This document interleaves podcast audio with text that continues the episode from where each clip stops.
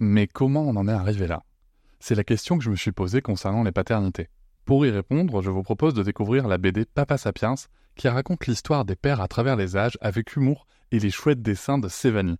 Elle va paraître le 6 juin prochain. Vous pouvez la précommander dès maintenant et avoir un cadeau idéal pour la fête des pères. Alors rendez-vous dans votre librairie préférée ou dans les liens en description de l'épisode ou sur mes réseaux sociaux. Avec quelqu'un qui a dit que je peux pas jouer aux poupées et après j'ai. Bienvenue sur Papatriarcat, le podcast qui réfléchit la parentalité au XXIe siècle en essayant de l'affranchir du modèle patriarcal. Bienvenue à nouveau pour encore un nouvel épisode remixé de leurs histoires de parents. Et là, on va avoir le plaisir de partager l'histoire de Nathan et Amélie. Alors, Nathan et Amélie, c'est une histoire que j'aime particulièrement parce qu'en fait, figurez-vous que on a pris contact parce que Amélie était venue trouver parce qu'elle n'était pas d'accord avec un truc que je disais en story. Et, euh, voilà, et de fil en aiguille en fait, euh, avec beaucoup de respect bien entendu, puisqu'on c'est chouette de pas être d'accord en fait. Et ça c'est important de s'en rappeler. Et du coup, elle me disait ouais, mais nous, on, voilà, on n'a pas trop d'espace pour dire ce qu'on a à dire. Je dis bah écoutez, très bien, viens, je t'invite. le micro est ouvert et, et venez raconter ce que vous avez à raconter. Et donc voilà, donc on se retrouve avec euh, avec ses deux parents qui vont raconter leur histoire. Donc, encore une fois, dans le format à la base de leur histoire de parents, donc enregistré séparément sur une même chronologie. Et, euh, et, c'est un enregistrement que j'ai beaucoup apprécié parce qu'il y avait beaucoup de sensibilité. Et, euh, et, moi, je trouve qu'il y, y, a vraiment des, des, vécus qui sont hyper intéressants de chaque côté là aussi. Donc, je vous invite à, à écouter, à écouter ce remix qui a été fait par Alice des Belles Fréquences. On va se parler comme d'habitude du désir d'enfant, de comment s'est passée la grossesse, des circonstances, comment est-ce qu'on a appris à devenir parent, comment est-ce que tout ça se passe.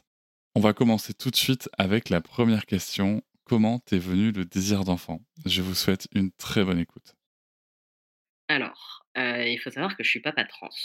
Donc du coup, mon désir d'enfant, il remonte à très très loin. Dans le sens où j'ai toujours voulu avoir des enfants avant même mon coming out trans. J'ai fait un premier coming out lesbien. Je suis pas sûre de l'avoir fait vraiment en vrai, mais j'ai dû l'annoncer peut-être juste à mon père en mode c'est comme ça et pas autrement. Donc il y a ouais, peut-être une quinzaine d'années maintenant. Et du coup, bah, je me suis posé la question de comment est-ce que ça marchait du coup pour les couples de lesbiennes, etc. Donc je me suis beaucoup posé ces questions-là. Quand j'ai fait mon coming out trans, du coup, la question s'est reposée, mais différemment forcément. C'est-à-dire que c'était est-ce que j'allais porter un enfant ou pas? Est-ce que je m'en sentais capable? Est-ce que ça allait être avec la personne avec qui j'étais? En l'occurrence, j'étais avec quelqu'un qui voulait aussi un enfant.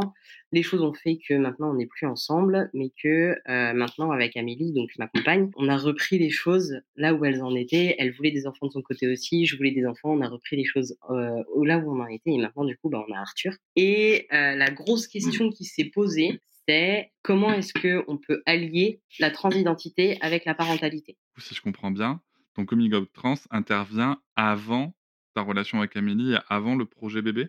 Exactement.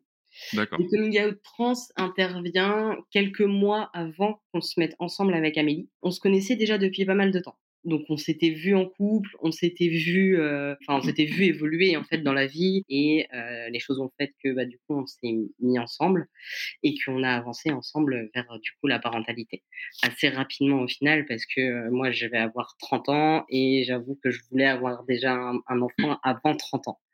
Donc on était à peu de choses près de de pas y être.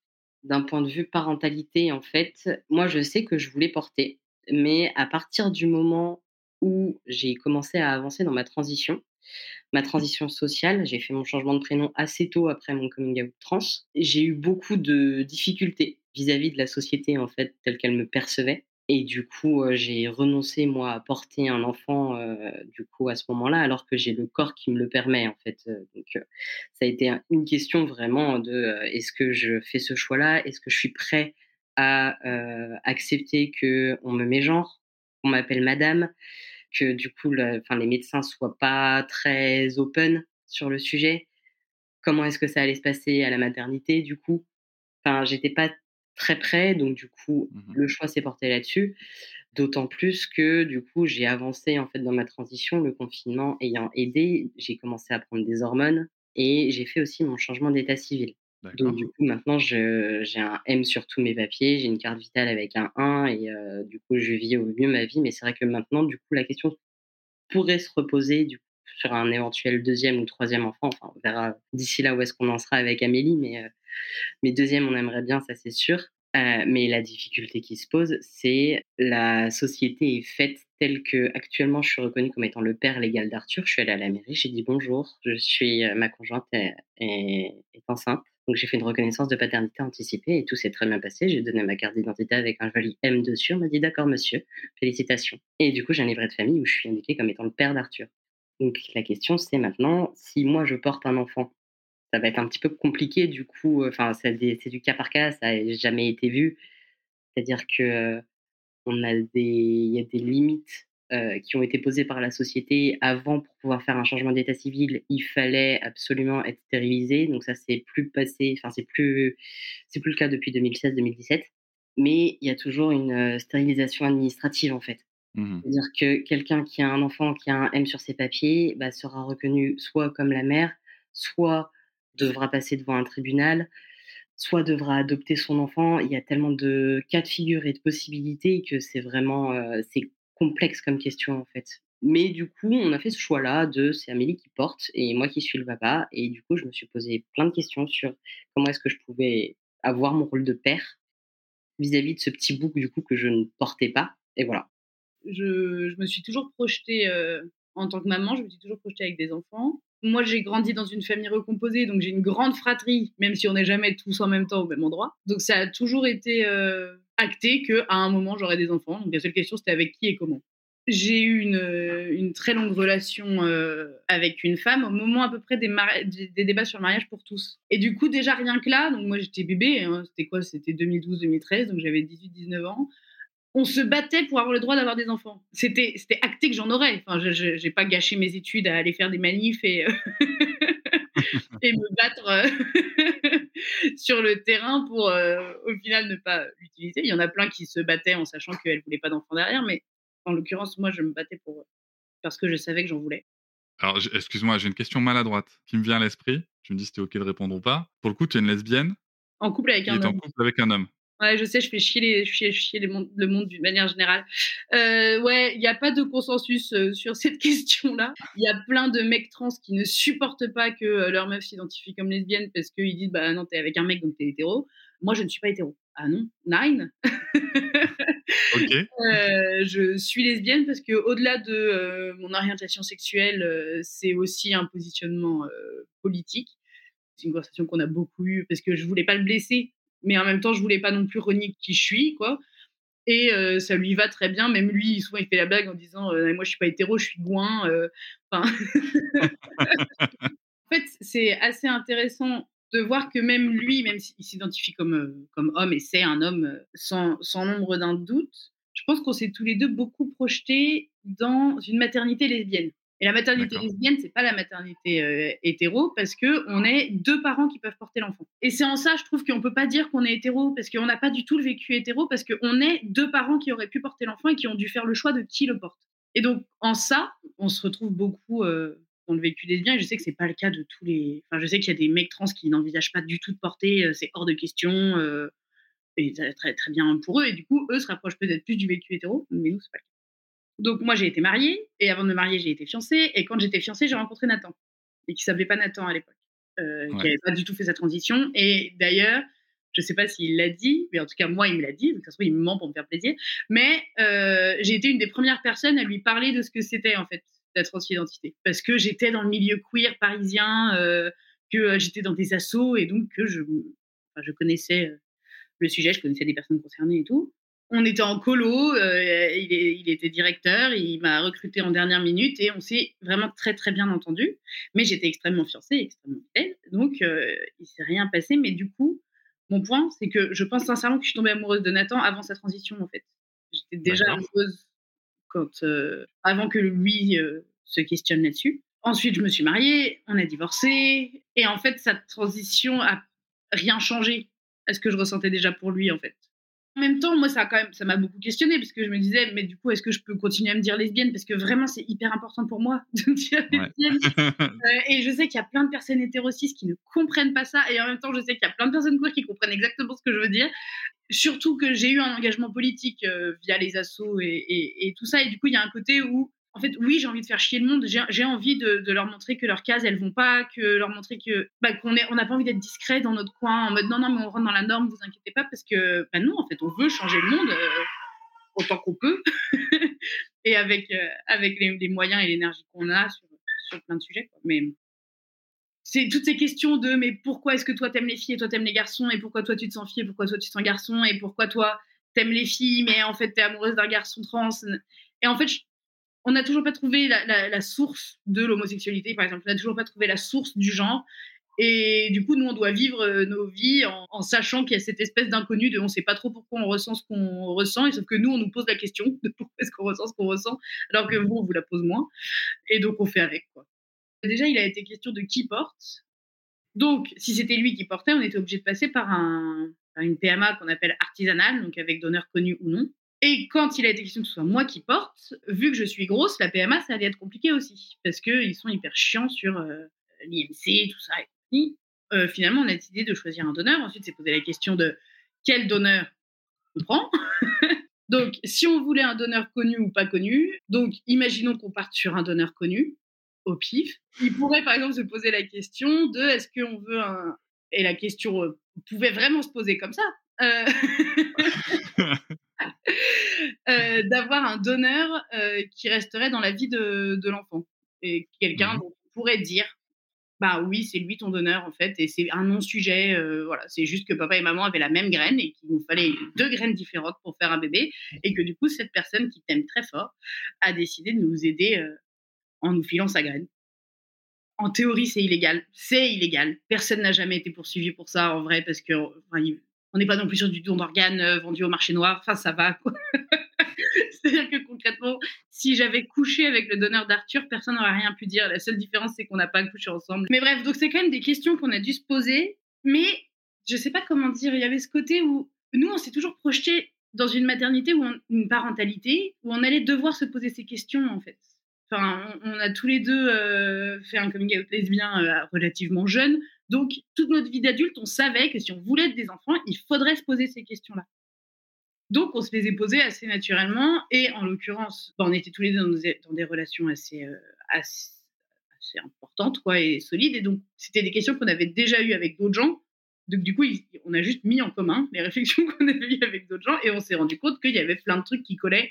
Et donc, du coup, c'est comme ça qu'on a décidé de sauter le pas relativement vite, vu que ça faisait euh, deux ans qu'on était ensemble quand on a euh, commencé les essais. Est-ce que ça arrive rapidement, pour le coup, la, la, grossesse? Franchement, assez, ouais. On a eu vachement de chance. On a commencé les essais pendant le deuxième confinement. Le premier essai, on pense qu'il y a eu une nidification et euh, ensuite, euh, ça n'a ça pas tenu parce que Amélie est quelqu'un qui a vraiment des cycles très, très, très réguliers. Enfin, genre, c'est comme du papier à musique, c'est vraiment aucun doute. Et là, pour la première fois de sa vie, elle a eu du retard mmh euh, dans ses règles. Donc, du coup, on s'est posé la question. Elle a fait un test de grossesse, en l'occurrence, il était négatif. Le soir même, elle avait ses règles. Mais elle avait d'autres symptômes euh, qui étaient développés aussi, en mode des nausées matinales, etc. Donc, la question s'est vraiment posée dès le premier essai. Deuxième essai, ça n'a pas fonctionné du tout. Et ça, on l'a su tout de suite. Et troisième essai, euh, c'était un peu l'essai le plus random, c'est-à-dire que si c'était l'essai qu'on n'allait pas faire, c'était celui-là.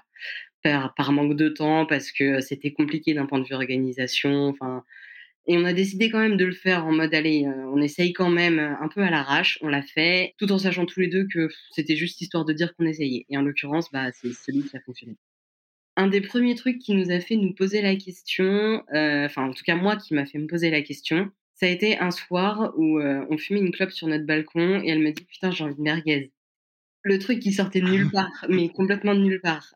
Et je me suis dit c'est quand même bizarre, il est genre 2 heures du mat, t'as une envie de merguez comme ça. Enfin je lui ai pas dit du coup, mais euh, c'est vrai que c'était assez étrange quand même comme sensation et du coup je me suis dit ok on va laisser couler. De toute façon, c'est impossible que cet essai-là ait fonctionné. En vrai, enfin, genre, Les autres essais, c'était tous les jours pendant la période d'ovulation. Là, on l'a fait une fois parce que c'est la seule fois où on pouvait le faire pendant le cycle. Enfin, très clairement, euh, c'est impossible que ça ait fonctionné. Bon. Et ensuite, il y a eu un retard de règles. Et là, du coup, elle a fait un test et on n'y a pas cru. Et euh, en vrai, j'aurais tellement adoré faire une annonce euh, que j'aurais pu mettre sur Insta où je le fais chialer et tout. Mais la vérité, c'est qu'il était derrière la porte des toilettes pendant que je faisais le test. trépigner en mode vise bien. En plus, on avait des potes à la maison ce soir-là et on était là juste qui s'en aillent. parce que j'avais euh, j'avais un jour de retard sur mes règles et que et que on voulait pouvoir faire le test et qu'on voulait pas attendre le lendemain matin donc on voulait le faire ce soir-là. et donc euh, bref, j'ai pas du tout pu faire une annonce. En plus, je sais pas si j'aurais réussi à garder le secret de toute façon. On a vu le test on a vu une, bah, la première barre de test euh, qui dit que le test est fonctionnel. Et il y avait un truc hyper léger, mais vraiment très léger euh, sur le test. Et on se dit, non, il est défectueux, c'est pas possible. Très drôle quand même comme moment parce que du coup, on a appelé une de nos meilleures potes, qui est la marraine du petit, qui n'a pas répondu. Du coup, on a appelé la mère d'Amélie en visio pour lui montrer, qui a dit, je sais pas trop, refaites un test demain, on verra, je sais pas. Et là, notre meilleur pote nous a rappelé pour nous dire Mais vous êtes aveugle, le test il est positif. Genre, vous avez, vous avez de la merde dans les yeux, très clairement, euh, ça se voit en fait. Et effectivement, maintenant qu'on re-regarde les photos, oui, on le voit qu'il y a deux barres. juste, je pense qu'on ne voulait pas y croire parce qu'on pensait que cet essai-là était vraiment bah, pas ça. allait fonctionner vous étiez peut-être auto-conditionné à ce que ça fonctionne pas. Ah, et... Complètement. Et je pense qu'on avait renoncé à ce que ça fonctionne pour celui-là, en fait. Et bah, du coup, ça a fonctionné. Et du coup, dans la foulée, on a prévenu euh, les parents de Nathan et mon père, puisque mes parents sont séparés, euh, le lendemain. Assez vite, en fait, on a eu une petite dizaine de personnes qui étaient au courant que j'étais à un mois de grossesse. Je ne l'ai pas dit tout de suite à mes frères et sœurs, parce que eux, pour le coup, je voulais leur faire une annonce un peu classe, et on s'est vraiment donné pour les annonces à mes frères et sœurs. Mais ouais, on n'a pas du tout gardé le secret, ni l'un vis-à-vis de l'autre, ni vis-à-vis de nos familles très proches. Et comment se passe la grossesse? Mais alors, c'est marrant, je me souviens pas de. Des fois, Nathan, il parle de trucs et je suis là. Ah bon, je me souviens pas du tout de ça. Dans l'ensemble, ça se passe plutôt bien. Il paraît que le premier trimestre a été horrible, mais je ne m'en souviens pas. Je me souviens que j'étais très inquiète. J'avais cette trouille permanente euh, de saigner ou de enfin voilà, d'apprendre qu'il y a un truc qui allait pas, quoi. À chaque fois qu'on décidait de l'annoncer à quelqu'un, euh, par exemple, je parlais de l'annonce aux frères et sœurs, mon plus jeune frère, euh, on fait du jeu de rôle ensemble en mode euh, Donjons et Dragons, et du coup, je lui ai écrit un scénario en mode viens, je m'entraîne à écrire des scénarios, et du coup, je lui ai fait jouer le scénario qui se passait dans l'univers d'Harry Potter, et où en fait, il menait une enquête sur un prof qui avait des secrets à cacher, et en fait, le secret, c'était que bah, quand il ouvrait le placard de fin, il trouvait l'échographie. Et donc, il comprenait que je lui annonçais en fait la grossesse. Et pendant toute cette partie de jeu de rôle, je me disais, imagine on le perd, il faut que je trouve une autre idée aussi ouf quand on recommencera. Enfin, et donc j'étais vraiment dans ce mood tout le temps dès qu'on l'annonçait à quelqu'un, je disais non mais c'est débile qu'on l'annonce parce qu'imagine dans deux semaines en fait il y a plus rien et il faut les rappeler pour dire ah bah non en fait. Enfin, donc ça je me souviens de ça sur le premier trimestre. Et donc elle est enceinte et donc, elle est enceinte. Et là, du coup, commencent les euh, rendez-vous médicaux. On l'annonce du coup à notre médecin traitant, qui est le médecin qui me suit également pour ma transition, qui me suit pour tout ce qui est analyse de sang, euh, etc. Qui du coup lui prescrit euh, plein de prises de sang, plein de trucs à faire. Enfin, vraiment là commence du coup l'aspect médical de la grossesse. donc qui se confirme par, une, par la prise de sang et la première écho. Donc on était en stress quand même jusqu'à, on était en gros stress jusqu'à la première écho, euh, et où là du coup, euh, bah, l'écho se passe super bien, l'échographie c'était adorable. Alors j'ai quand même eu des moments où on m'a mégenré. On les corrigeait une fois et après c'était fini sur tout le reste, sur les, sur tout le reste de la grossesse en fait. Donc franchement ça a été hyper cool. Excuse-moi Nathan, est-ce que tu peux m'expliquer le mot mégenré s'il te plaît? Mégenré, c'est quand on genre la personne qu'on a en face de soi du genre opposé au sien. C'est-à-dire que toi, par exemple, je te mégenrerais si je disais de toi elle, si euh, je disais que tu étais une fille. Ou si tu m'appelais madame, quoi. Ou si je t'appelais madame, exactement. Je pense qu'on avait, on a, on a choisi d'avoir les échos dans un cabinet de radiologie en dehors de la maternité qu'on voulait. Je pense que à eux, on leur a dit que j'étais trans. À la maternité, en l'occurrence, on leur a jamais dit. jusqu'au jour de l'accouchement. C'est-à-dire qu'on a fait tout le suivi du coup à la maternité où euh, j'étais considérée vraiment comme le, ouais, le père biologique. Donc, mais là pour le coup, il n'y a pas eu de mégenrage. Non, Et, aucun. euh, et il te considère comme le père. Alors comment est-ce qu'on traite les pères? Comment est-ce qu'on traite les pères? On les traite pas. Très. Ah. Enfin, on les traite pas. C'est-à-dire que moi, j'ai été le père chiant. Genre, vraiment. Ok. C'est-à-dire que j'avais mille questions. C'est-à-dire que je voulais tellement que Amélie se sente bien que euh, je posais beaucoup, beaucoup de questions et je prévenais tout le corps médical en mode moi, je suis papa chiant en fait, je suis papa relou, je pose plein de questions. Et du coup, je posais plein de questions. Alors, je saurais plus te dire là exactement ce que je posais comme questions, je les ai plus en tête, mais j'ai ce souvenir-là de je posais énormément de questions sur comment est-ce que ça va se passer, comment est-ce que si, comment est-ce que ça, pourquoi, euh, br- bref, j'avais besoin de savoir que ça allait bien se passer pour Amélie. Et je me souviens du deuxième rendez-vous avec, euh, enfin du rendez-vous du deuxième trimestre, je avec la sage-femme de la maternité qui s'est extrêmement mal passé. Elle n'a pas été sympa. En fait, j'ai trouvé avec Amélie et ça, je l'ai extrêmement mal pris. Quand tu dis qu'elle n'a pas été sympa, qu'est- qu'est-ce qu'elle a fait? Dans mes souvenirs, elle a été grossophobe. D'accord. C'est-à-dire qu'elle lui a parlé de diabète gestationnel, Elle lui a de... par- bah, je crois qu'elle lui a parlé de diabète gestationnel, du fait qu'elle ne faisait pas forcément d'efforts, les efforts qu'il fallait. euh. J'ai plus les souvenirs exacts, mais je sais que ça m'avait extrêmement heurté.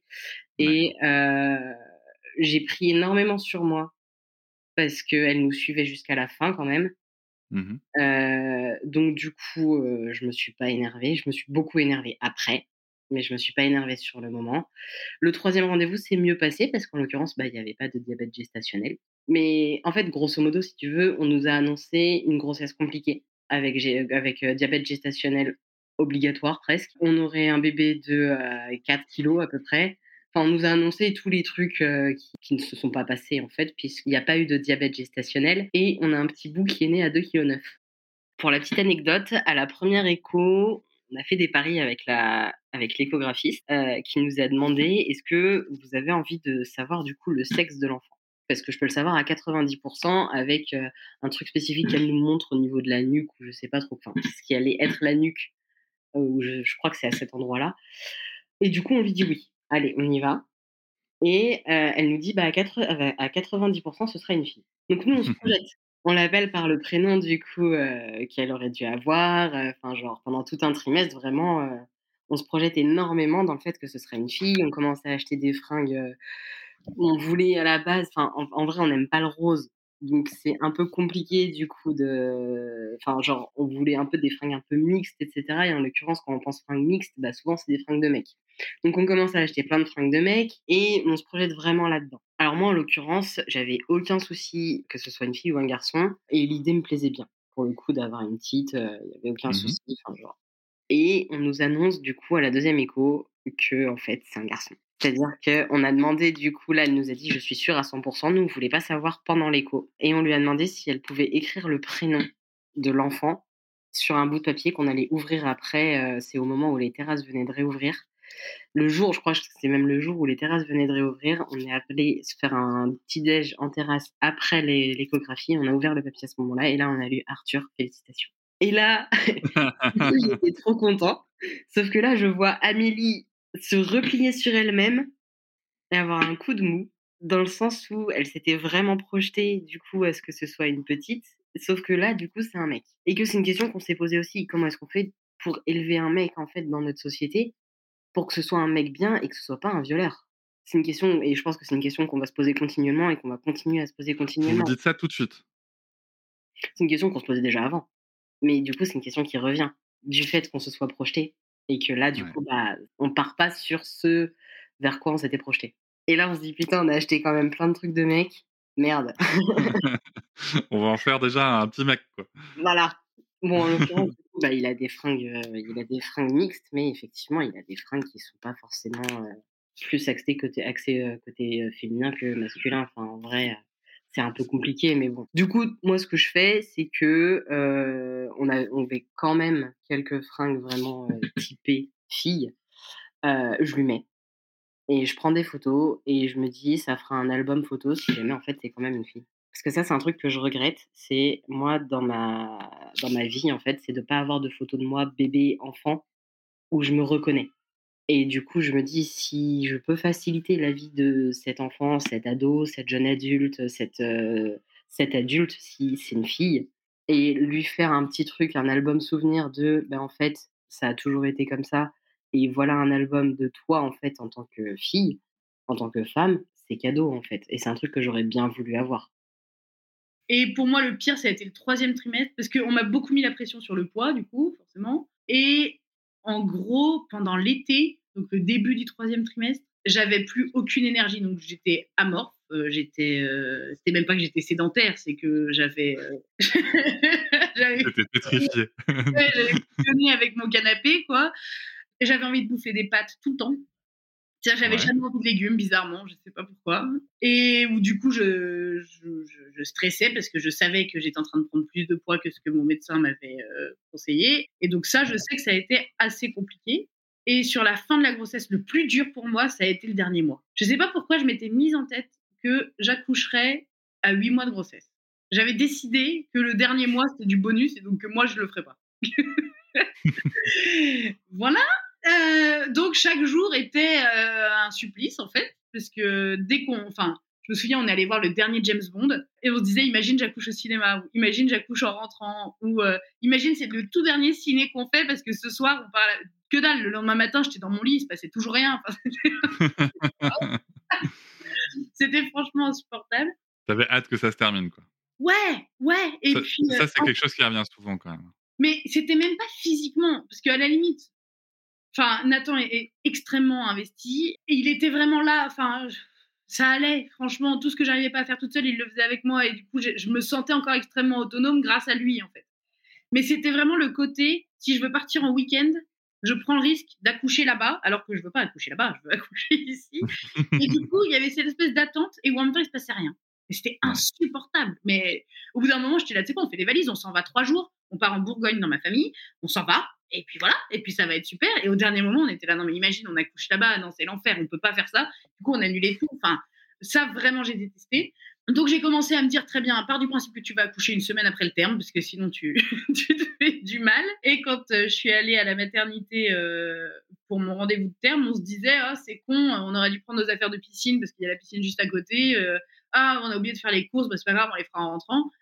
Bah, sauf qu'en fait, on a fait le rendez-vous de terme et qu'ensuite, ils m'ont plus jamais laissé partir. Quoi. Donc, euh et là, j'attends plusieurs euh, minutes, si ce n'est deux bonnes, ouais, si ce n'est heures. Je pense qu'il y a eu deux heures où j'ai attendu sur le parking de la maternité parce que le conjoint n'a pas le droit de rentrer pour ce rendez-vous du terme. Chose très surprenante, je trouve. Quand on a accès à la totalité du suivi, sauf ça, je trouve ça un peu les, enfin, je trouve ça pas Enfin, c'est pas un moment facile, je trouve, pour la personne qui porte de se dire qu'elle était toute seule et en plus Amélie fait du vaginisme donc en fait elle a eu aucun toucher vaginaux durant toute la grossesse et là on savait qu'au rendez-vous du terme elle allait en avoir un. D'accord. Elle a réussi à l'esquiver. Elle est trop forte. et euh, Amélie m'annonce n'aie pas peur mais on rentre pas à la maison. Ah, n'aie pas peur donc tu as peur. voilà, forcément j'ai peur. forcément je flippe et je lui demande, bah, qu'est-ce qui se passe? Et là, elle me dit, je sais pas trop, euh, apparemment, il n'y a pas assez de liquide amniotique, euh, du coup, euh, il, faut que, il faut que je reste et, et on va déclencher. Ça s'est fini par une césarienne. Donc, ce que je vais dire peut choquer. Et en fait, si c'était n'importe qui d'autre qui le disait, ça me choquerait. Mais moi, c'est comme ça que je l'ai vécu. J'ai l'impression de ne pas avoir accouché. Quand c'est les femmes qui le disent, ça va. Mais quand c'est d'autres gens qui leur disent, ouais, mais t'as pas vraiment accouché parce que t'as eu une césarienne, c'est hyper violent. Ah oui, bah, évidemment. moi, je me permets de le dire et que d'autres femmes qui ont eu des césariennes se permettent de le dire, que tout le monde a le droit de le dire. Mais moi, je l'ai vraiment vécu comme ça parce qu'au-delà même de la césarienne, je n'ai jamais senti les contractions. Parce qu'ils n'ont jamais réussi à me déclencher, ils ont tout essayé, mmh. euh, ça a été un échec euh, cuisant. S'il y a eu un moment où je me suis réveillée dans la nuit après euh, plus de 24 heures de, tentative de déclenchement où je suis allée les voir en disant c'est bon, je sens quelque chose. Euh, j'avais commencé à noter qu'en effet, j'avais une contraction toutes les 5 minutes qui durait 30 secondes. Euh, j'étais en mode c'est bon, ça commence. elles m'ont dit oui, mais enfin, madame, vous marchez et vous parlez là, donc euh, vous retournez vous coucher, puis on attend qu'il se passe vraiment quelque chose parce que là, il ne se passe rien. Donc c'est ce que j'ai fait. Et en gros, j'ai commencé à avoir des contractions, sauf que quand on est arrivé en salle d'accouchement et que je leur ai dit en fait là, ça a commencé, donc est-ce qu'on peut ne pas faire la perte de cytocine le temps que ça se lance tout seul parce que c'est ce qui est en train de se passer. Ils m'ont dit non, ils m'ont mis la péridurale tout de suite. Donc du coup, bah, j'ai vraiment pas senti grand-chose. Et ensuite, j'ai dormi pendant les 12 heures qu'ont duré le déclenchement avec la perf d'ocytocine. Enfin, il me réveillait toutes les heures pour, euh, pour euh, vérifier l'ouverture du col, mais je me rendormais instantanément. Enfin, on a dû faire deux coups de fil en FaceTime avec des gens parce qu'on s'ennuyait, mais... Here's a cool fact. A crocodile can't stick out its tongue. Another cool fact, you can get short-term health insurance for a month or just under a year in some states. United Healthcare short term insurance plans are designed for people who are between jobs, coming off their parents' plan, or turning a side hustle into a full time gig. Underwritten by Golden Rule Insurance Company, they offer flexible, budget friendly coverage with access to a nationwide network of doctors and hospitals. Get more cool facts about United Healthcare short term plans at uh1.com. moi, je suis un petit dormeur et en plus, je suis ultra relou. C'est-à-dire que s'il fait pas noir et si c'est pas silencieux, bah, ma nuit, elle est pourrie. Donc, j'ai peu dormi. On va pas se mentir, j'ai très peu dormi à ce moment-là. Et du coup, j'étais crevée. Je commençais à fatiguer, en fait. Et du coup, ça a été le surlendemain, donc le 11. Déclenchement, du coup, cette fois, à la perte d'ocytocine euh, où on y va quoi. Donc là ouais, ça, elle a eu du coup elle a eu pause de, de péridurale, perte de cytocine. Là du coup il y avait des contractions qu'elle ne sentait pas. Donc euh, voilà. Et euh, pareil du coup elle a dormi toute la journée. En vrai ça c'était trop mignon parce que quand ils nous ont annoncé que ça allait être une césarienne, on m'avait déjà prévenu au moment où on me faisait où on, me faisait monter en chambre en me disant attention parce que là vu que le travail se lance pas tout seul et qu'on va être obligé de déclencher, il y a un plus grand risque que ça se finisse en césarienne. Ma sœur est née par césarienne, mis à part qu'elle est chiante, elle va très bien. Donc, euh, ça ne faisait pas plus peur que ça. Enfin, je connais plein de gens qui ont eu des césariennes et qui s'en sont très bien sortis. Mais c'était trop drôle parce que quand ils nous ont dit, OK, c'est bon, là, on part à la césarienne, je ne sais pas combien de fois ils nous l'ont annoncé, mais ils ont dû nous l'annoncer 4-5 fois, des personnes différentes qui à chaque fois prenaient des pincettes en mode non, mais on comprend que vous soyez déçus. Et on disait, ah non, mais ça va, on n'est pas déçus en fait. Là, on veut y aller, c'est bon, on y va. Et du coup, d'un côté, j'étais là, c'est chouette parce que si ça avait été horrible pour moi, je sais que je l'aurais mieux vécu parce qu'ils ont fait comme ça. En l'occurrence, c'était pas horrible, je trouvais ça un peu lourd, mais je leur ai jamais dit parce que je veux qu'ils continuent à faire ça pour les autres, les autres mamans qui passent par là. Mais ouais, non, c'était marrant. Et, toi, en tant que père, euh, comment tu te sens à ce moment-là? Moi, à ce moment-là, je suis content d'être là pour mmh elle, si elle a besoin. Je suis terrifiée. Je suis terrifiée de la perdre je suis mmh. terrifiée de perdre Bibou, tout en sachant qu'on s'était déjà dit que s'il y avait un choix à faire, euh, c'était elle qui passait en priorité. Un des anesthésistes qui était là était un gros con. Enfin, gros con. en vrai, il faisait des blagues pas drôles. Je saurais plus te dire quoi, mais je sais que sur le moment, ça m'a gonflé. Bon. Excuse-moi, mais il faisait des blagues euh, sur, euh, de manière générale ou spécifiquement Ouais, non, de, manière de manière générale. Ah, et là, j'ai eu peur pour le coup. Non, non, des blagues un peu lourdes de manière générale. D'accord. Non, j'ai pas envie de te parler en fait. Enfin, vraiment, moi, je viens de passer la journée juste à ne pas dormir, à regarder le cœur de mon bébé euh, descendre euh, et euh, juste à attendre qu'il se passe un truc. Donc non, je suis vraiment pas en état d'avoir des blagues de beauf là maintenant tout de suite quoi. Déjà que c'est pas mon mood d'une manière générale, euh, là encore moins maintenant. Sauf que lui nous dit, vous avez de la chance ce soir, la chirurgienne de, qui est de garde, on l'appelle Dieu dans le service. Et du coup on s'est dit ok, on n'a pas trop posé de questions, mais why not On prend l'info, il n'y a pas de problème. Et en l'occurrence, effectivement, l'opération a été hyper rapide et euh, actuellement, la cicatrice d'Amélie est juste parfaite. Elle a fait un boulot assez phénoménal. Donc, on s'habille, j'ai le droit d'être dans la salle et j'ai le droit de couper le cordon. Donc, déjà, sensation incroyable. Là, il commence à y avoir un stress en se disant c'est bon, là, on y va en fait. Au moment où on descend, on y va. Il va se passer un truc, je ne sais pas quoi. Il y a l'appréhension de est-ce que ça va bien se passer? Est-ce que ça va pas bien se passer? Comment ça va se passer? Enfin, genre, très étrange comme sensation. On y va. On me fait attendre dans le couloir le temps qu'Amélie soit installée sur la table. Et là, je vois le temps qui passe et je me dis, il se passe un truc. Parce que j'attends longtemps. On me dit, vous en avez pour 5 minutes, après vous rentrez. Sauf que ça prend pas 5 minutes, ça prend bien 15 minutes. 15-20 minutes. Et 15-20 minutes, quand tu es tout seul à attendre, qu'il n'y a pas de réseau, donc tu pas de téléphone portable, que juste ta montre était là, putain, c'est long. Là, je me dis, il se passe un truc. Et en fait, l'erreur que j'ai faite, par contre, c'est que euh, je leur ai dit que les deux fois où on avait essayé de m'anesthésier, euh, ça n'avait pas été très efficace. Du coup, ils se sont dit, bah, c'est-à-dire qu'il faut mettre une plus grosse dose. Et donc, euh, ils m'ont mis une bonne dose, euh, donc ça allait. Puis ensuite, je suis arrivée dans la salle d'opération, et là, ils m'ont dit, bah, est-ce que donc, j'étais sur un brancard, et ils m'ont dit, est-ce que vous pouvez vous mettre sur la table? Je leur ai dit, c'est-à-dire me mettre sur la table. vous glissez, quoi. J'étais là. Et c'est que là, je ne peux pas bouger. Je, je ne sens pas du tout. J'étais là, si, si, vous inquiétez pas, c'est qu'une impression. Là, bah, donc j'essayais avec mes bras de me pousser, mais le reste du corps ne bougeait pas du tout. Et ils me pas. Me croyaient pas. Ils me disaient, non, mais si, normalement, à ce stade de l'anesthésie, normalement, vous devriez. Et du coup, ils ont été obligés de me soulever pour me mettre sur la table. Et là, j'ai, là, je suis partie. Là, j'ai été du, au bord de l'évanouissement de ce moment-là jusqu'à euh, minuit, donc 3-4 heures après. Quoi.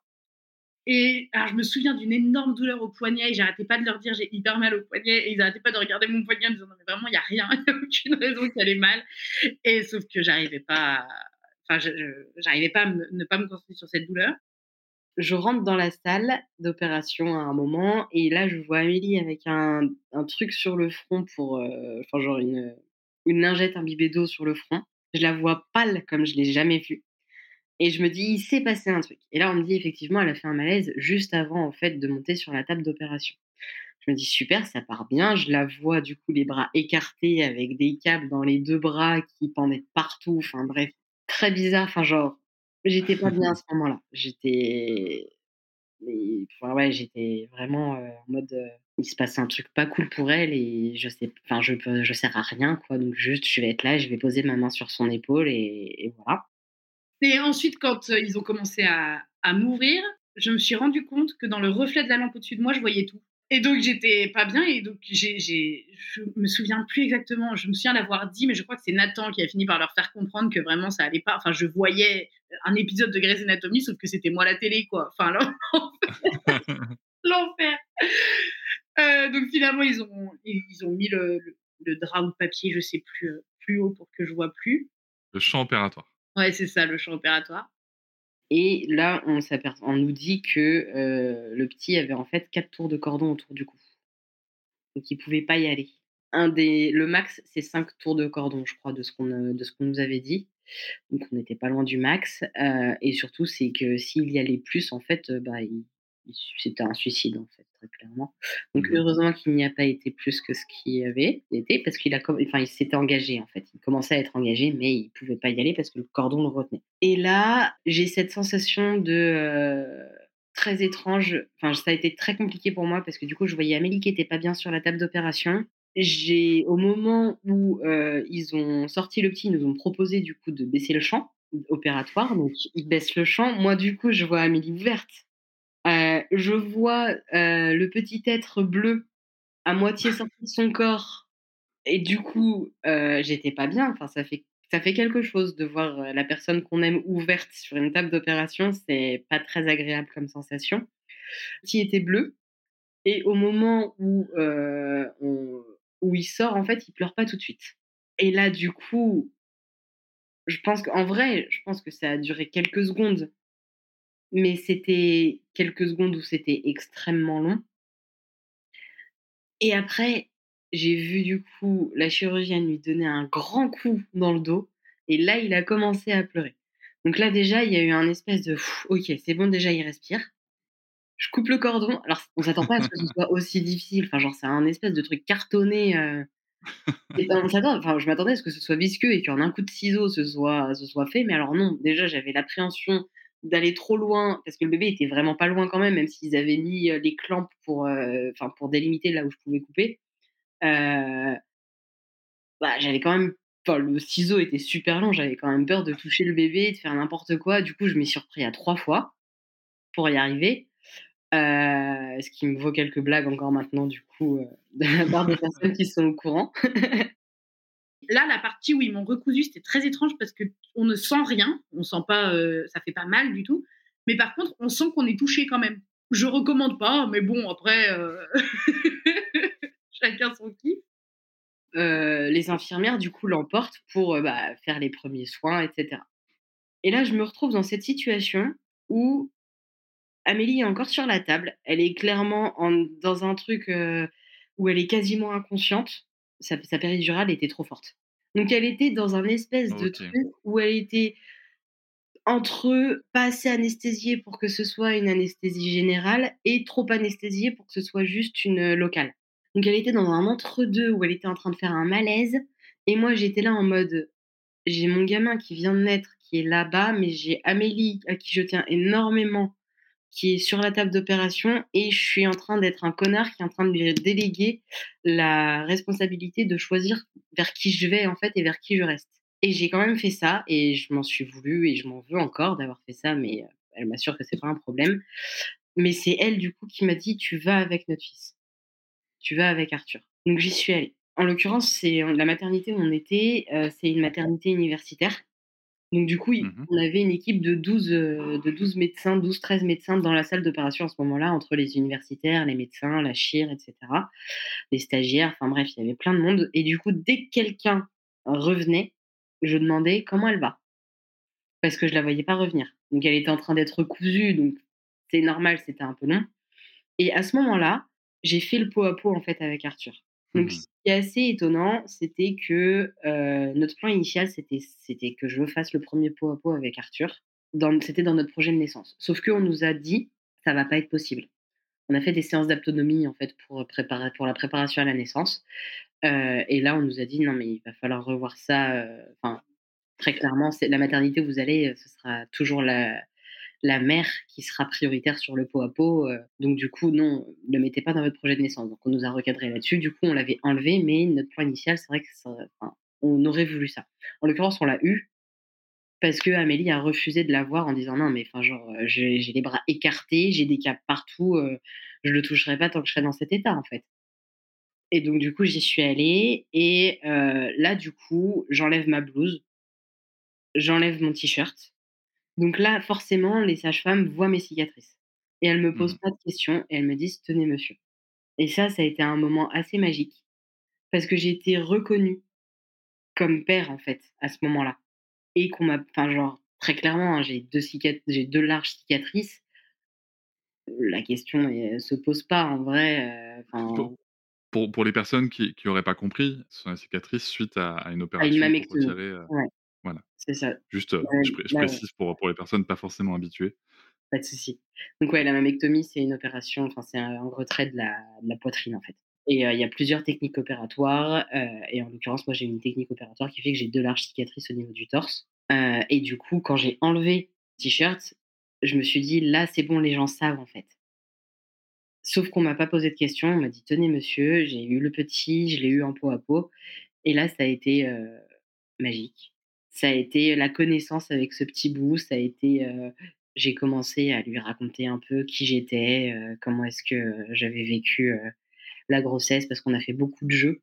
Amélie, Amélie et moi, on a fait de l'autonomie, mais plus pour que moi, je puisse avoir un lien avec lui dans le ventre que elle. Elle, elle faisait pas de jeu forcément avec, mais moi, je sais que tous les soirs, je faisais des petits jeux avec lui et franchement, il réagissait en fait à mon toucher, c'était assez dingue. Et du coup, euh, je lui ai expliqué tout ça et on a passé deux heures et demie en peau à peau tous les deux, euh, comme ça. Sur la dernière demi-heure, t'es en salle de réveil où je suis arrivée après Amélie et là, je la vois livide et je la touche et elle est froide. Et là, je me dis, elle va jamais s'en remettre. Et je vais repartir avec Arthur tout seul. Donc là, je commence à rebaliser jusqu'à ce qu'elle se réveille, petit à petit, parce qu'elle s'était endormie, euh, jusqu'à ce qu'elle se réveille et que du coup, euh, je sente que ça allait. Enfin, j'ai senti que ça allait à ce moment-là, en fait, que ça allait aller. Elle a eu du mal à s'en remettre parce qu'il il y a eu de la frustration de ne pas pouvoir rebouger tout de suite. Enfin voilà. Et après, euh, on est remonté en chambre et tout s'est bien passé en fait. Et par contre, ce dont je me souviens très bien, c'est que je me suis réveillée en salle de réveil et j'ai vu mon bébé euh, en peau à peau avec son papa. Et je me souviens avoir été extrêmement en colère.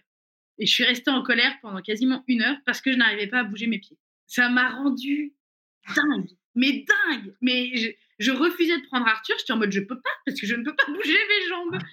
Alors que tu étais assise à coucher, quoi. Ouais, j'étais assise, euh, enfin j'avais mon lit qui était un peu redressé, mais j'étais vraiment encore dans les vapes. Et vraiment cette sensation de lourdeur dans les jambes que j'avais depuis 10 heures le matin, il était minuit, la sensation de ne pas pouvoir bouger mes, mes jambes comme je voulais, mais ça m'a mis dans un état, j'étais hyper agacée.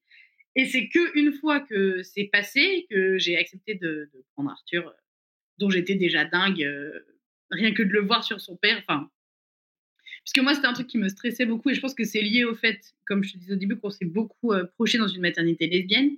C'est que les lesbiennes se posent beaucoup la question de comment on fait pour que la mère qui ne porte pas crée un lien avec son enfant. Avec euh, Nathan, là récemment, on était à Lyon parce qu'il y avait un, il y avait le Family Pride Festival, le premier en France, euh, qui était organisé à Lyon par le collectif Famille, euh, qu'on a décidé de rejoindre parce que c'est un collectif vraiment chouette euh, qui, qui, se bat pour la visibilité des familles queer, tout ça. Et du coup, au festival, il y avait justement, c'était un public essentiellement lesbien parce que c'est des lesbiennes qui sont à la tête du truc et qui se basent sur leur vécu. Donc, elles parlent beaucoup du vécu lesbien. C'est pour ça qu'on y va en mode coucou. Nous aussi, on a des vécus à, partager. Et donc, on s'était vachement euh, projeté exactement comme pour euh, ce festival où elles avaient fait une table ronde en mode euh, le rôle de la mère qui ne porte pas. Et sauf que même si moi, je suis avec un homme, parce que Nathan est un homme, vu qu'on s'est beaucoup projeté là-dedans, on s'est beaucoup posé la question de comment est-ce qu'on va faire pour qu'il crée un lien. C'est pour ça qu'on avait besoin de ton bouquin, mais que tu avais décidé de le sortir après la naissance. donc, on a dû faire sans. Et donc, c'est pour ça que j'ai beaucoup. Genre, je voulais qu'on fasse de, l'autonomie, mais pas tant pour moi créer un lien avec le bébé, parce que moi, j'avais pas peur de pas créer le lien, mais parce que je voulais que Nathan puisse euh, avoir euh, un lien euh, privilégié et tout. Et j'avoue qu'à ce moment-là, quand je les ai vus en peau à peau dans la salle de réveil et que il le tenait un peu penché en arrière pour pouvoir voir son visage, quoi, leurs yeux se sont croisés et leurs regards se sont bloqués l'un sur l'autre, mais ça a duré, je sais pas combien de temps ça a duré, franchement, mais c'était hyper intense, quoi. Et, juste de voir ça, j'étais en mode, ok, c'est bon, enfin, en fait, on se prend la tête pour rien. Mais pas parce que, je pense pas que les lesbiennes ont raison de se prendre la tête et que nous, non, parce que Nathan est un, est un homme, mais juste, je pense que les lesbiennes ont raison de se poser les questions, je pense que les pères cis devraient plus se la poser, surtout. Mais du, du, coup, une fois que ce, ce stress-là était passé pour moi, j'ai pu vraiment me profiter de ce boubou-là, jusqu'au post-op où là j'étais réveillée, où ça allait et où je me sentais encore diminuée. Parce que césarienne, donc qui dit césarienne dit tu peux pas te lever de ton lit toute seule, euh, dit que aller aux toilettes c'est compliqué parce que te relever des toilettes c'est un enfer. En une semaine, j'ai dû changer une couche de mon fils, j'ai pas pu donner le bain, euh, j'ai même pas pu faire la tétée de bienvenue euh, à cause de la césarienne. Et je sais pas, l'allaitement s'est pas mis en place. Enfin, je me suis encore sentie vachement diminuée alors que pour moi, c'était j'accouche et après, je suis à nouveau moi. c'est bon, j'ai prêté mon corps, maintenant je le récupère. Et en fait, pas de... Surprise ouais, insupportable. Mais même euh, quand ils m'emmenaient en césarienne, je leur ai posé la question en disant Moi, je me suis préparée à un postpartum euh, d'accouchement par voie basse, parce que c'était ce qui était prévu. À quoi je dois me, pré me préparer là? Qu'est-ce que, Dans quoi je me projette? Comment ça va se passer? Et ils m'ont dit Oh non, mais c'est sensiblement la même chose. What? Pas du tout On m'a menti On m'a menti C'est dégueulasse C'était pas du tout la même chose, c'était insupportable. Et quand je leur faisais remarquer que ça allait pas, le pire, c'en est une qui m'a dit Ah, mais faut être patiente, hein. vous savez, quand on est maman, faut être patiente. Alors, déjà, je suis pas très patiente de base, mais à ce moment-là, c'était pas du tout un problème de patience. C'était juste personne ne m'aidait, en fait. Et donc, je lui ai dit Je lui ai dit Vous n'écoutez pas ce que je vous dis, vous ne prenez pas en compte ce que je suis en train de vous dire, vous me sortez un discours tout fait je ne sais pas d'où il vous vient ce discours, mais là, vous n'écoutez pas ce que je vous dis. Et j'ai finalement eu droit à un petit rendez-vous avec une kiné qui, euh, qui m'a fait vachement de bien parce que juste, elle m'a donné des réponses à comment est-ce que je fais une fois que je suis chez moi et que j'ai plus un lit médicalisé euh, pour m'aider à me lever. Tout le monde a été au petit soin et on en a une particulièrement euh, qui nous a sauvé, je pense, notre séjour. Et encore, sauver notre séjour, on est vraiment, on est chanceux parce qu'on a un petit qui n'a pas pleuré du tout. Quand dans toutes les autres chambres à côté, ça hurlait jour et nuit. Nous, en vrai, euh, il a fait la nuit, il a fait sa nuit de Java qui était un peu compliquée pour nous et encore, fallait juste qu'on s'habitue à se réveiller toutes les deux heures. Mais le reste, ça s'est passé. Mais c'est-à-dire que Arthur, on le posait dans son berceau, il dormait, il pleurait, on le nourrissait ou on le changeait et c'était fini en fait, on l'entendait plus. Et limite, des fois, il gazouillait. En vrai, euh, on a eu un séjour de rêve à la maternité. Il y a eu donc la deuxième nuit qui a été compliquée et la troisième aussi. Et la troisième, on savait pas trop ce qui se passait, forcément. On découvrait ce petit être qui venait de naître, qui avait ses propres émotions, qui a du coup euh, vécu, un, il a vécu à sa manière son accouchement, il avait besoin de l'exprimer aussi, et on ne savait pas trop comment faire, comment réagir. Enfin, on est jeunes parents, en vrai, c'est notre premier enfant. On a eu beau avoir des enfants dans notre entourage, bah, on a maintenant cette responsabilité de s'occuper de lui et de répondre à ses besoins. Et là, on savait pas faire. Et du coup, en fait, on a essayé de l'apaiser, on a essayé de l'écouter et ça marchait pas trop. Et on a, du coup, on a une auxiliaire de périculture qui nous a dit bah, Ok, c'est pas grave. Il a eu son bain ce matin, le premier bain ce matin. En vrai, tant pis, on va lui en donner un ce soir. On va voir si ça le calme. Et du coup, on a fait ça. Euh, donc, on pouvait faire le bain dans notre chambre, dans, l'évier qu'on avait. Le seul problème, c'est qu'il n'y avait pas de bonde. Donc, du coup, elle nous a trouvé, elle a fait tout, elle a parcouru tout le service pour nous trouver un système D pour qu'on puisse avoir une bonde euh, vraiment en mode euh, système D. Hein. C'est-à-dire que c'était un bout de plastique avec un, truc en plus pour vraiment mmh. faire appui. On a réussi à donner le bain quand même. Ça a fait du bien au petit, on l'a emmailloté et il a passé sa nuit tranquille, 8 heures, euh, pépouse à dormir en fait. Et du coup, elle nous a sauvé, vraiment, elle nous a sauvé notre séjour. Alors, je ne sais pas comment Nathan l'a vécu, mais moi, ce qui a fait que ça allait, c'est qu'on a tout de suite eu du monde à la maison. Alors, je sais qu'il y a un peu un débat là-dessus. Il y a des gens qui étaient ravis de ne pas avoir de, de visite à la maternité avec le Covid. Moi, ça m'a énormément manqué que mes proches euh, puissent pas euh, venir nous voir. Et du coup, euh, les parents de Nathan sont venus nous chercher à la maternité. Quand on est arrivé à la maison, on avait un repas de prêt. ils ont fait la vaisselle. Ils ont vraiment, on a été hyper bien, hyper bien traités. Le soir même, il y avait ma sœur qui arrivait, qui restait à la maison. Le lendemain, mes parents de Paris qui venaient euh, nous rendre visite pour la journée. Et le soir, ma mère qui arrivait et qui s'installait avec nous pendant quatre jours. Et je pense sincèrement que s'il n'y avait pas eu ça, euh, Nathan aurait fait un burn-out dans les quatre premiers jours de vie de notre fils. Parce que en vrai, je pouvais rien faire, mais sauf que le simple fait de savoir que tout reposait pas sur lui et qu'il y avait d'autres gens qui aidaient et tout, bah, c'est que moi je me suis reposée parce que je culpabilisais pas de pas faire parce qu'il y avait d'autres gens qui aidaient Nathan et que du coup Nathan en avait quand même moins à faire, même si je sais que pour lui ça a été il aurait eu envie qu'on ait un peu plus un cocon que à trois. Et je pense qu'on se posera la question si jamais on fait un deuxième enfant. Mais moi, vraiment, je l'ai très très bien vécu. Ce... Mais là où on est un peu dingue, en fait, c'est qu'on a eu ça. Et ensuite, on partait en colo. Avec un bébé, du coup, de 13 jours. Parce qu'on a notre propre organisme de colo. Euh, et qu'il était hors de question qu'on annule le séjour euh, pour une raison aussi stupide qu'un accouchement. Voyons, mais dis donc, faut déconner. et donc, du coup, Nathan est parti en colo. Moi, je suis rentrée avec ma mère chez ma mère pour pas être toute seule avec le petit. Et pareil, j'ai passé un. Enfin, c'était top. en vrai, on me le donnait pour que je l'allaite. Euh, il dormait sur moi. Euh, et le reste, c'était pas mon problème. Donc ça, c'était hyper confortable. Sauf que assez vite, Nathan nous a quand même beaucoup manqué, même s'il est revenu quasiment tous les deux jours euh, pour euh, nous voir ou que nous, on y est allé euh, à différents moments. Et finalement, les trois derniers jours de colo, on, les a passés avec le petit en colo. Et franchement, c'était trop cool. C'était une colo super héros. il avait sa petite cape. c'était trop cool. Voilà, ça c'est pour les, les premiers moments, quoi. Et on a de la chance. Hein. Arthur a fait ses nuits à deux mois et demi. Il faisait 8 heures de, 8 heures de sommeil par nuit. Et à trois mois, il en faisait 12. Je pense que euh, Amélie est une grosse dormeuse, vu qu'elle a dormi tout son accouchement. Je pense que les gènes jouent là-dedans. Avec le mariage pour tous, il y a eu beaucoup de visibilité sur les, familles euh, lesbiennes. Gays un peu aussi, même s'il y en a beaucoup moins, parce que, euh, que l'adoption pour, pour les couples gays, c'est une grosse blague. Et du coup, nous, on s'est beaucoup projeté dans une maternité lesbienne, et je trouve que il faut qu'on parle plus des vécus de, de transernité, c'est-à-dire que soit maternité, soit paternité, mais trans en fait, parce que nous, du coup, on s'est pas du tout projeté dans ça veut dire quoi avoir un papa trans en fait. Qu'est-ce que ça veut dire pour l'enfant? Qu'est-ce que nous, on a de la chance que c'est dans un sens où on a pu profiter du privilège hétéro, C'est-à-dire que Nathan est allé à la mairie en disant coucou, ma compagne est enceinte. On lui a dit mais oui, bravo, félicitations monsieur. Et personne ne lui a posé la moindre question. Alors que si il avait eu un F sur ses papiers, il aurait dû adopter son propre enfant parce que ou alors faire une déclaration avant toute tentative de PMA. Le truc c'est que ce qui fait qui est en train de faire bouger les lignes là et qu'on est en train de dire, vous vous rendez bien compte que la loi du mariage pour tous c'est une grosse blague en termes de filiation et qu'on a créé une filiation annexe pour les lesbiennes, ça n'a aucun sens alors que le mariage est censé être le même. C'est parce qu'il y a des gens qui se mettent en avant et qui prennent la visibilité en disant en fait on est là et regardez vos cases, en fait on va les faire exploser que vous le vouliez ou non parce qu'on est là en fait. Donc euh, bah, c'est hyper important en fait. Donc euh, c'est pour ça que nous on on a décidé de, rejoindre le collectif et qu'on essaye un peu de, bah, tu vois, quand on peut, par exemple, de prendre ton micro pour parler de notre vécu à nous.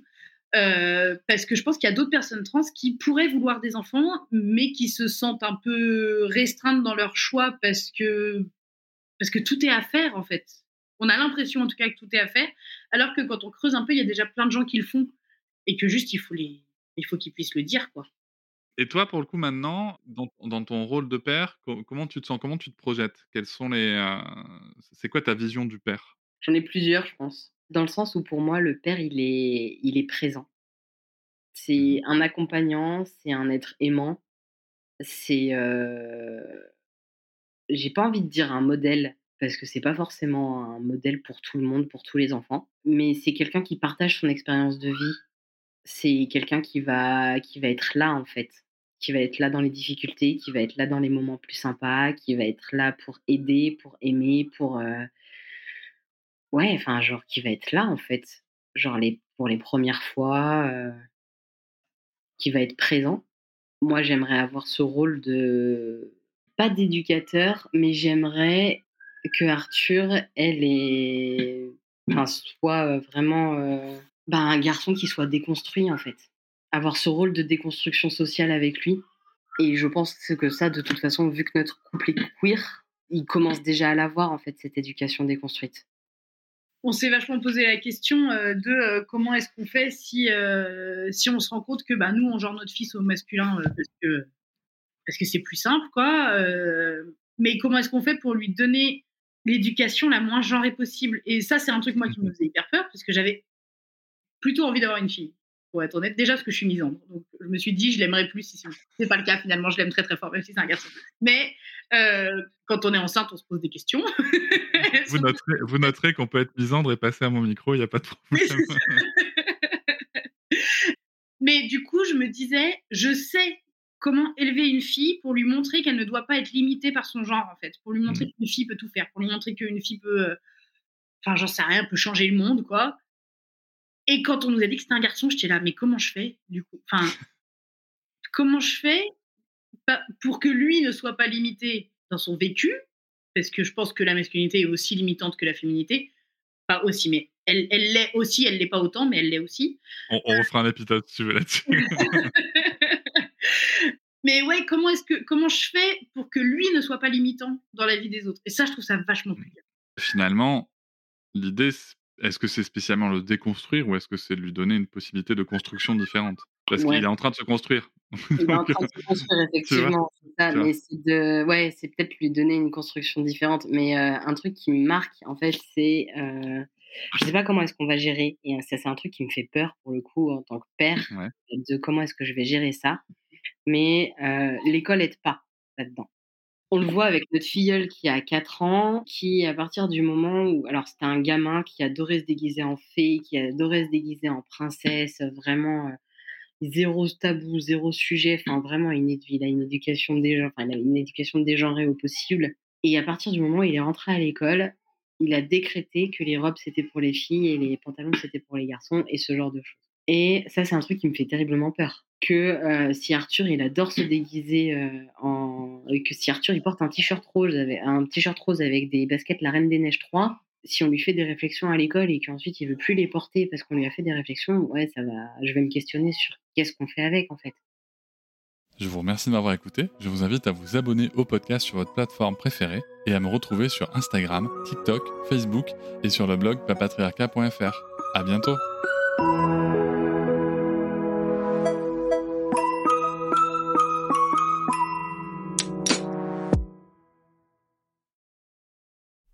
Hop, c'est encore moins. Si tu veux soutenir le podcast, tu peux aussi t'abonner à Papatriarca Plus et découvrir chaque semaine un épisode bonus en plus des 60 déjà disponibles. À découvrir sur tes applis de podcast comme Pocketcast, Castbox ou encore Apple Podcast. À très vite.